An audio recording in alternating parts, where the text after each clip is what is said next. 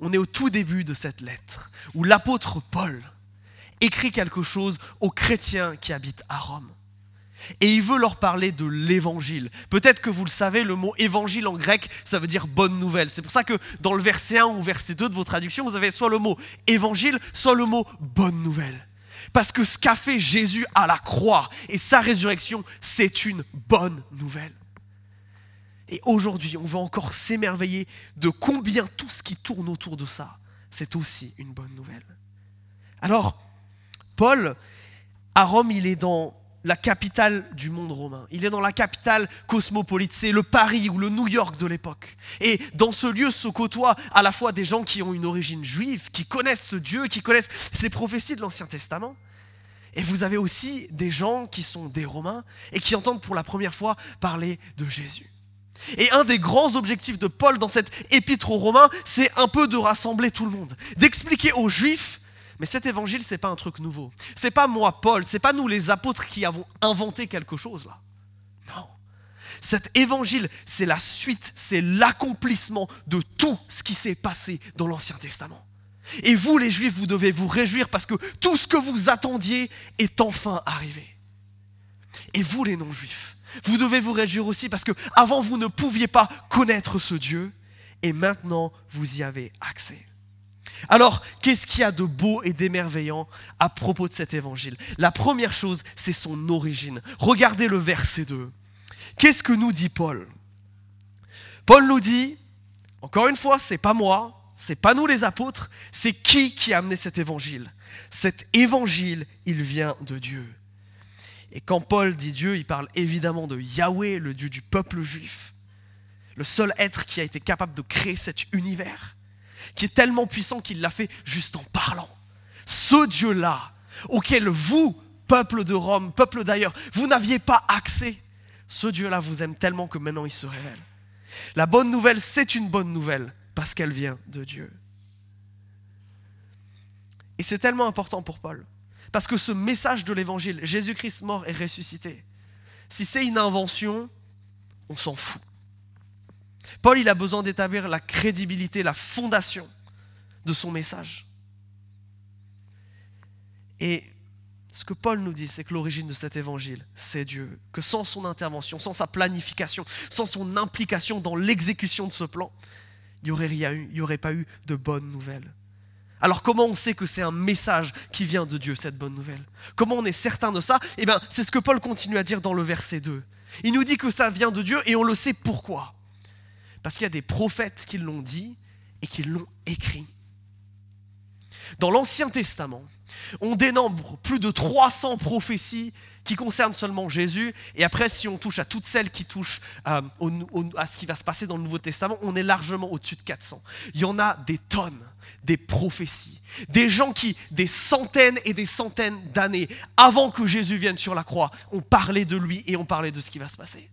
Il y en a tellement que les spécialistes en théologie en remplissent des bouquins. Ça, c'est pas une Bible. Ça, c'est juste un livre qui nous dit voilà toutes les prophéties qui concernent Jésus dans la Bible. Regardez la taille de ce truc-là. On en a des tonnes. On en a plein. Notre Bible, notre message de l'évangile, c'est pas une innovation, c'est pas quelque chose qui est arrivé d'un coup. C'est quelque chose qui a été prophétisé, que Dieu, dont Dieu a parlé d'avance. Et on va voir cette semaine en groupe de maison le psaume 22 où on va voir que toutes les souffrances de Christ, David, des centaines d'années avant, en parle. Mais je veux quand même vous en montrer quelques-unes de ces prophéties. Pourquoi on, est, on doit être fier, on doit s'émerveiller de l'origine de notre évangile il y a plein de choses qui sont dites à propos de Jésus et de ce qui va se passer. Plein de choses d'ailleurs qui ne sont pas en son contrôle et en son pouvoir, qu'on ne pourrait pas falsifier. Et qui sont dites dans l'Ancien Testament et qui s'accomplissent dans le nouveau. Par exemple, on dit que quand Jésus va arriver, il va y avoir un messager qui va venir avant lui et qui va annoncer ces choses-là. Ça, c'est ce que Malachie dit. Et dans l'évangile de Jean, on apprend que justement, un homme qui s'appelle Jean-Baptiste arrive et dit Attention, ça y est, le Messie, il est là, il arrive. Il dit pas encore c'est mon cousin, mais ça, ça se passe. Jésus, il naît à Bethléem. Ça, c'est euh, prophétisé par le prophète Michée. Des années et des années. Bethléem, c'est un tout petit village paumé au fin fond de la Judée. Il n'y a rien à Bethléem. Jésus ne peut d'ailleurs pas contrôler ça. Et il est né dans ce tout petit village. Ça a été prophétisé, ça s'est accompli. Et surtout, ce qui concerne la mort de Jésus, c'est là où il y a le plus de choses. Jésus allait être trahi par un ami. C'est David qui nous le dit dans le psaume 46. Qui serait vendu pour 30 pièces d'argent, soit c'est Zacharie qui nous le dit. Le prix de la trahison de Jésus est noté dans l'Ancien Testament. Vous vous rendez compte de ça? Non, notre évangile n'est pas une innovation. Non, notre évangile, ce n'est pas quelque chose de nouveau. C'est l'accomplissement de ce que Dieu a déjà dit. L'attitude de Jésus pendant son procès, le fait qu'il serait silencieux comme un agneau qu'on mène à l'abattoir. Mais je crois que le plus important et le plus impressionnant, c'est sa mort par crucifixion. Le fait que Christ serait transpercé. Ésaïe, et on pourrait même parler de David, c'est globalement moins 500, moins 600. La, crucifixion est inventée en moins 400 par, les Phéniciens. 200 ans avant l'invention de la crucifixion, on savait déjà que Jésus mourrait transpercé. Ça, c'est notre Bible. Ça, c'est notre Dieu. Ça, c'est ce que nous croyons. Dans son exécution, le fait qu'il meurt comme un criminel, comme un voleur suspendu sur une croix, mais qu'il soit enterré comme un riche, chose très bizarre mais qui se réalise, Jésus crucifié et Jésus ensuite enterré dans le tombeau de Joseph. Sa résurrection, elle aussi, elle est prophétisée, et elle aussi, elle arrive. Mes amis, ce que ça doit créer, ça en nous, c'est une forme de joie. Parce que oui, c'est une bonne nouvelle. Notre évangile, c'est un truc que Dieu prépare depuis des années et des années et des années, et dont il parle par petites touches dans l'Ancien Testament. Et tout d'un coup, ça arrive. Et tout d'un coup, cette belle et bonne nouvelle, elle arrive. Et si vous voulez creuser ce sujet, allez lire l'épître aux Hébreux. L'auteur de cette épître, il a une passion dans la vie, c'est de dire, regardez ce qu'a dit David, regardez ce qu'a dit Esaïe, regardez ce qu'a dit Moïse. Ils ont parlé de trucs qui ne sont pas passés de leur vivant. Et ils savaient qu'ils parlaient de trucs qui ne se passeraient pas de leur vivant, mais qui se passeraient après. Et pendant plus d'une dizaine de chapitres, il va faire tous ces liens-là et dire, regardez ce qu'ils avaient dit, regardez comment Jésus l'accomplit. Oui, c'est une bonne nouvelle. Parce que notre évangile nous prouve une chose, c'est que ce que Dieu a dit, il l'accomplit. Que notre Dieu, quand il dit une promesse, il l'accomplit. Que comme dit le chant qu'on chante parfois ici, ce que sa bouche a dit, sa main l'accomplit. Rendons-nous compte de ça. Et ça, Dieu l'a fait sur des centaines d'années, alors qu'il y a des choses qui n'étaient pas dépendantes du contrôle des disciples ou de Jésus. On a un Dieu qui est un maître de l'histoire, un Dieu qui se refusait à laisser à l'aléatoire le fait de vouloir sauver l'humanité. Mes amis, ça, ça doit nous mettre en joie. Notre bonne nouvelle, elle est vraie, elle est crédible, elle est fiable. Parce que pendant des années et des années, elle a été prophétisée. Ah. Ça, c'est pour l'origine de la Bible. Ça, c'est pour l'origine, pardon, de l'Évangile. Oui, on doit en être fier. Mais après, Paul continue et après les origines de l'évangile, il nous parle de son sujet central. Et ce sujet central, c'est une personne, c'est un homme qui s'appelle Jésus, un Messie, comme disent les Juifs, un sauveur, un libérateur. C'est d'ailleurs pour ça qu'on dit que l'évangile, c'est une bonne nouvelle, c'est parce que c'est la venue de quelqu'un qui vient sauver, qui vient libérer, qui vient nous sauver des conséquences du péché, qui vient nous sauver d'une séparation avec Dieu. Et regardez comment il est décrit. Paul commence par décrire le fait qu'il c'est un descendant du roi David. Encore une prophétie qui concerne Jésus, qui a accompli. Ésaïe 11, verset 1 nous dit ça. Que cet homme-là, qui sera le Messie, viendra de la famille, vous savez, du grand roi David, qui libérera son peuple. Mais ce que ça nous rappelle surtout, c'est que Jésus, c'était vraiment un homme. Que Jésus, c'est Dieu qui, à un moment de l'histoire, se dit je deviens humain. Et le fait de devenir humain, c'est pas pour Dieu comme mettre un manteau d'humanité, de le porter pendant 33 ans et puis après de le jeter à la poubelle. Non, Dieu devient humain. Et c'est un peu difficile à comprendre. Ça, c'est ce qui se passe à Noël. parfois, ça nous trouble un peu, n'est-ce pas? Comment Dieu, qui, est si grand, si infini, peut, peut se manifester comme ça dans, un corps?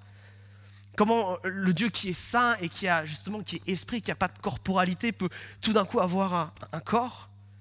Comment celui dont les cieux ne peuvent contenir la gloire et la majesté arrive à se tasser dans un tout petit être Là, il y a un mystère qui nous échappe. Mais c'est un mystère qui est beau et qui est grand. Pourquoi ça, c'est une bonne nouvelle? Eh bien parce que ça nous montre une chose. c'est que ce qui passionne le cœur de Dieu, c'est d'être en lien avec les êtres humains. Laissez-moi vous expliquer ça. Jésus, s'il était juste venu pour l'évangile, il aurait pu venir, mourir, ressusciter et repartir. Quelques heures, quelques jours, c'est fait, c'est bouclé tout ça. Mais qu'est-ce qu'il a fait Jésus? Il a passé 33 ans sur cette terre. Et sur ces 33 ans, il n'y en a que 3 pendant lesquels il a fait un ministère. Qu'est-ce qu'il a fait pendant tout ce temps? Jésus, il a été avec nous. La grande passion de Dieu, le grand cœur de Dieu, il est là. Ma création, les êtres humains que j'aime tellement, sont séparés de moi à cause de leurs fautes et leurs péchés. Et j'en peux plus. Et je les aime tellement. Mon cœur, c'est d'être en relation avec eux. C'est pour ça que Jésus va passer autant de temps sur cette terre. Qu'est-ce que c'est merveilleux? On a le Dieu de l'univers, le Dieu qui a créé les galaxies et les étoiles, qui veut être en relation avec toi, qui veut te connaître toi. À quel point c'est extraordinaire de penser ça. Surtout qu'on est des millions, surtout qu'on est tout petit, qu'on n'est pas si extraordinaire que ça. Mais oui, le fait que Jésus soit vraiment homme, c'est tellement une bonne nouvelle pour nous. Parce que ça nous prouve que ce Dieu-là, il voulait nous aimer. Mais il y a autre chose. C'est que si Jésus, a vécu autant de temps en tant qu'homme, il a vécu comme nous. Il a eu les mêmes joies, les mêmes peines, les mêmes difficultés, les mêmes tentations les mêmes problèmes. La seule différence, c'est que lui n'aura jamais fait le mal et n'aura jamais péché. Mais qu'est-ce que ça fait? Dieu qui sait ce que c'est objectivement d'être un humain, maintenant expérimente ce que c'est qu'être un humain. Et la conclusion de l'auteur aux Hébreux, justement, c'est ça. C'est que du coup, Dieu n'est pas insensible à nos faiblesses. Il a été soumis sans péché à des épreuves qui sont en tout point semblables aux nôtres. Non seulement le fait que Jésus vienne en tant qu'homme, c'est cette beauté de Dieu qui va être en relation avec nous, mais c'est Dieu qui expérimente ce qu'on a expérimenté. Et qu'est-ce que ça crée dans le cœur de Dieu par rapport à nous? De l'empathie. Mais c'est absolument colossal. Ce Dieu-là, c'est pas seulement ce grand juge terrifiant en haut. Ce Dieu-là, parce qu'il est venu en Jésus-Christ, c'est ce Dieu qui te regarde dans ta faiblesse et qui te regarde pas pour t'écraser, mais qui te regarde pour t'élever parce qu'il sait ce que tu as traversé, parce qu'il a vécu ce que tu as vécu. Jésus, il a passé sa vie sur les routes, il a été immigré. Jésus, il a perdu son papa. Jésus, il avait une forme de crise d'identité parce que il est Dieu dans un corps d'homme et les gens ne le reconnaissent pas. Jésus, il a été moqué, rejeté par toute sa famille, mis à part sa mère. Jésus, il a tout vécu en termes de souffrance. Il a vécu la souffrance physique, il a vécu la souffrance émotionnelle et psychologique. On en a parlé à Pâques, rappelez-vous. Il a tout vécu comme nous. Et sa conclusion, c'est pas vous êtes des gros nuls. Sa conclusion, c'est je vous aime. Oui, notre Jésus venu en tant qu'homme, mais quelle belle nouvelle. Quelle bonne nouvelle. Mais c'est pas tout. Parce que le but de son incarnation, c'est que, ben justement, au final, quand Dieu se fait homme, il va aller à la croix. Oui, parce que Dieu est éternel, Dieu est dans les cieux, Dieu n'a pas de corps, Dieu ne peut pas mourir. Pour pouvoir mourir pour nos péchés, il faut bien qu'il devienne humain. Et comme le disait Evaline dans sa prière tout à l'heure, c'est ça le plus grand des amours, c'est celui qui est sacrificiel, c'est celui qui donne sa vie sur les autres. Alors la question du mal et du péché et de Jésus par rapport à ça, ça va être le sujet de nos trois prochains dimanches qui ont formé une petite série et, je ne veux pas tout euh, divulgacher comme on dit maintenant. Mais je veux quand même que nous comprenions ça aussi aujourd'hui. Le mal que nous faisons, et nous en faisons tous, il crée une frontière avec Dieu, une barrière qui est infranchissable. Et dans la mécanique des choses, quand tu offenses quelqu'un, ça crée une dette. Et comme on pêche tous et tout le temps, cette dette grandit, elle grandit. Et on ne paye pas une dette en faisant plus de bonnes actions, ça ne marche pas comme ça. Il y a cette dette-là, cette dette du péché que nous commettons tous. Et vous savez ce qui est terrible? C'est qu'elle nous condamne à mort. Parce que Dieu ne tolère pas le péché. Parce que Dieu déteste le péché. Parce que Dieu est en colère avec le péché. Ce mal que nous faisons devrait entraîner notre mort. Et c'est là que Jésus arrive.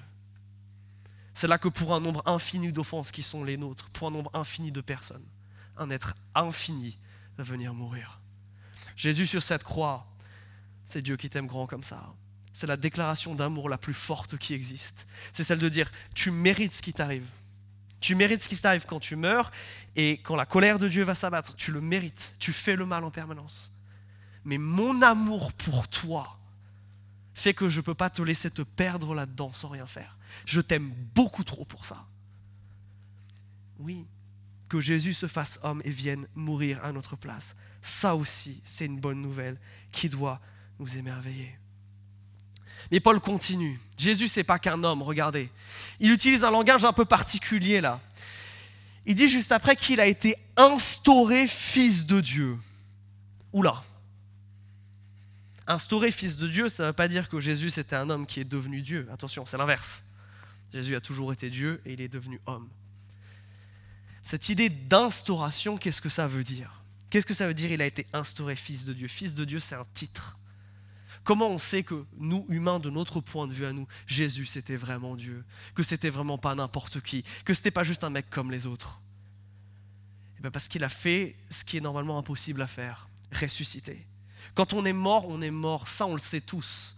Et croyez-moi bien, les gens de cette époque le savaient aussi. C'est acquis, ça, depuis les débuts de l'humanité. Quand on meurt, c'est terminé.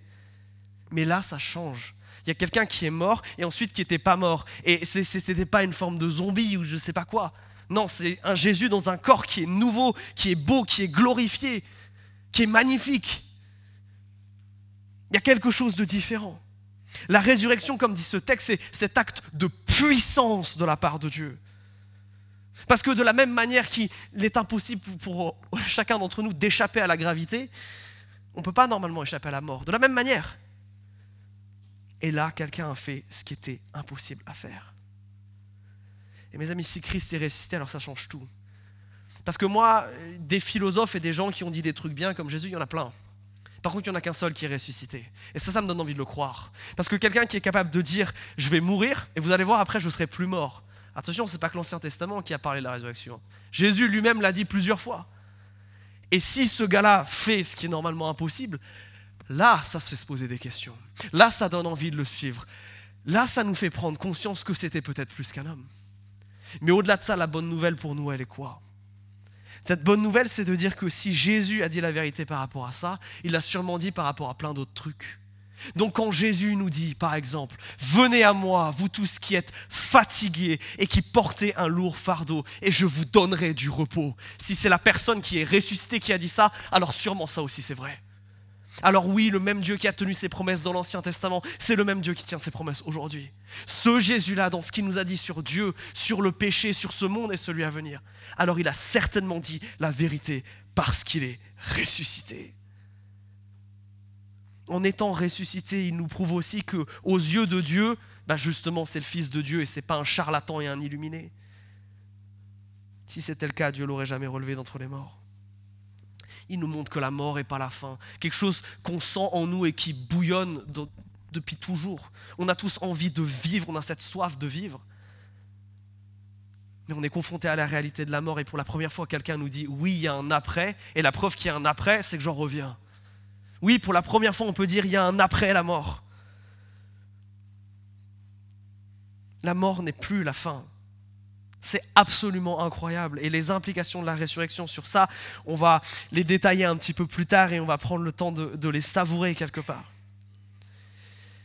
Mais comme dimanche dernier, je veux insister sur la nécessité de cette résurrection. Si nous avons un évangile qui dit simplement Dieu a tant aimé le monde que Jésus est mort, on a un évangile qui est incomplet. Si on a un évangile où Jésus est seulement mort à la croix, on a un évangile qui est inutile, qui est atrophié, qui n'a plus aucune puissance. Non, l'évangile c'est Christ mort, mais c'est Christ ressuscité. Mes amis, nous croyons en un évangile justement qui est puissant, pas en un Dieu faible qui serait simplement mort. Il y a un Dieu qui s'est fait faible, mais qui n'est pas resté dans le tombeau, qui avec gloire, majesté et puissance s'est réveillé. Nous croyons en un évangile justement puissant qui détruit le mal, le péché et la mort elle-même. Voilà ce que nous croyons.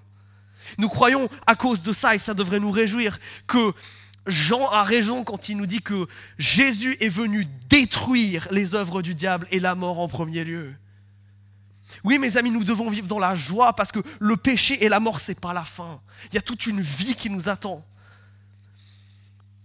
Et nous croyons que cet évangile va conquérir ce monde, non pas par la violence et l'épée, mais en transformant des vies par le pouvoir de Jésus-Christ. Nous croyons que ce pouvoir de résurrection, il est déjà à l'œuvre aujourd'hui. Et combien d'entre vous y ont goûté de ce Jésus qui brise des chaînes, qui guérit des cœurs brisés, qui donne un sens à la vie, qui permet à ceux qui sont en quête de sens et en quête de justice dans ce monde de se mettre du côté de celui qui va apporter la paix pour l'éternité. La résurrection, mes amis, c'est enfin la preuve que Dieu n'en a pas rien à faire de ce monde. La résurrection, c'est la preuve qu'on a un Dieu qui déteste le mal, mais qui veut sauver les êtres humains.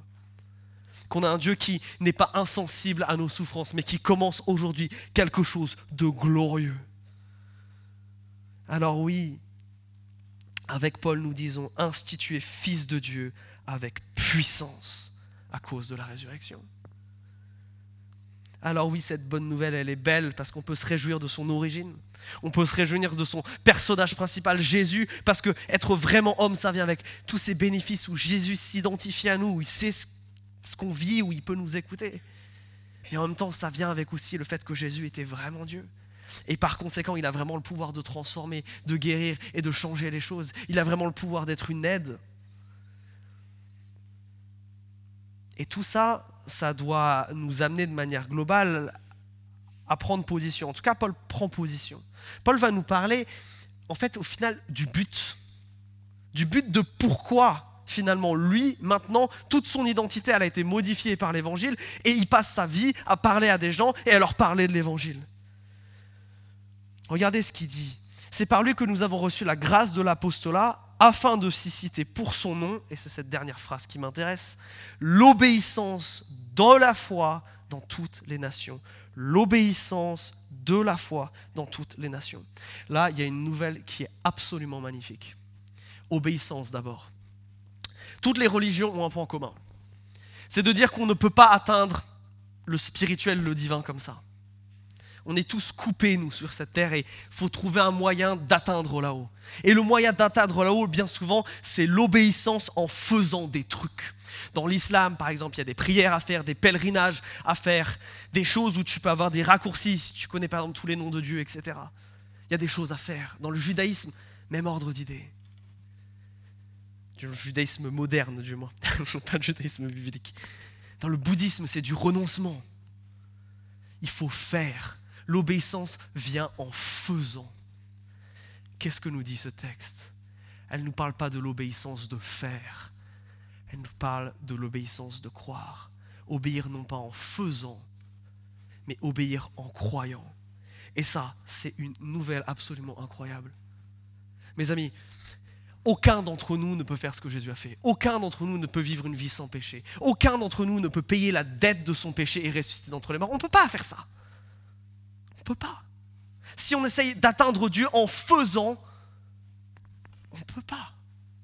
Vous allez me dire, là, bonne nouvelle, pas trop en fait.